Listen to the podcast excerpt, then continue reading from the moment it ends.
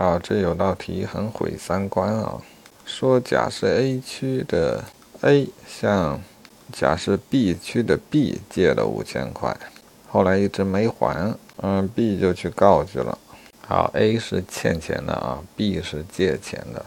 问这个诉讼的管辖，A 区法院还是 B 区法院，还是专属 A 区法院？好，A 是欠钱的。是被告，A 区法院一定对，但答案认为 B 区法院也是有管辖权的啊，是这样说的，认为这属于一个借款合同纠纷。好，欠钱不还的属于借款合同纠纷啊，因此属于合同纠纷。合同纠纷除了被告所在地，还有合同履行地这样一个管地域管辖的法院。那你考虑一下，这个合同履行地在哪里？好，考虑到借款合同，借款行为是先合同义务啊，民法里一个反直觉的规定。那么这个合同的履行就只剩下还钱。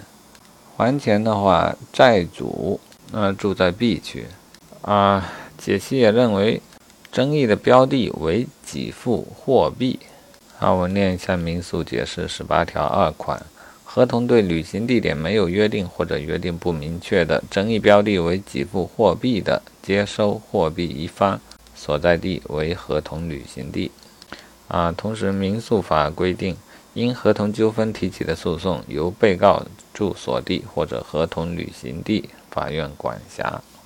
啊，债主住在 B 区，他是接受货币的一方，因此 B 区也有管辖权。啊，你要说民宿不难吧？这题我觉得就挺难的，怎么也联想不到法条和案例原来是这样结合的。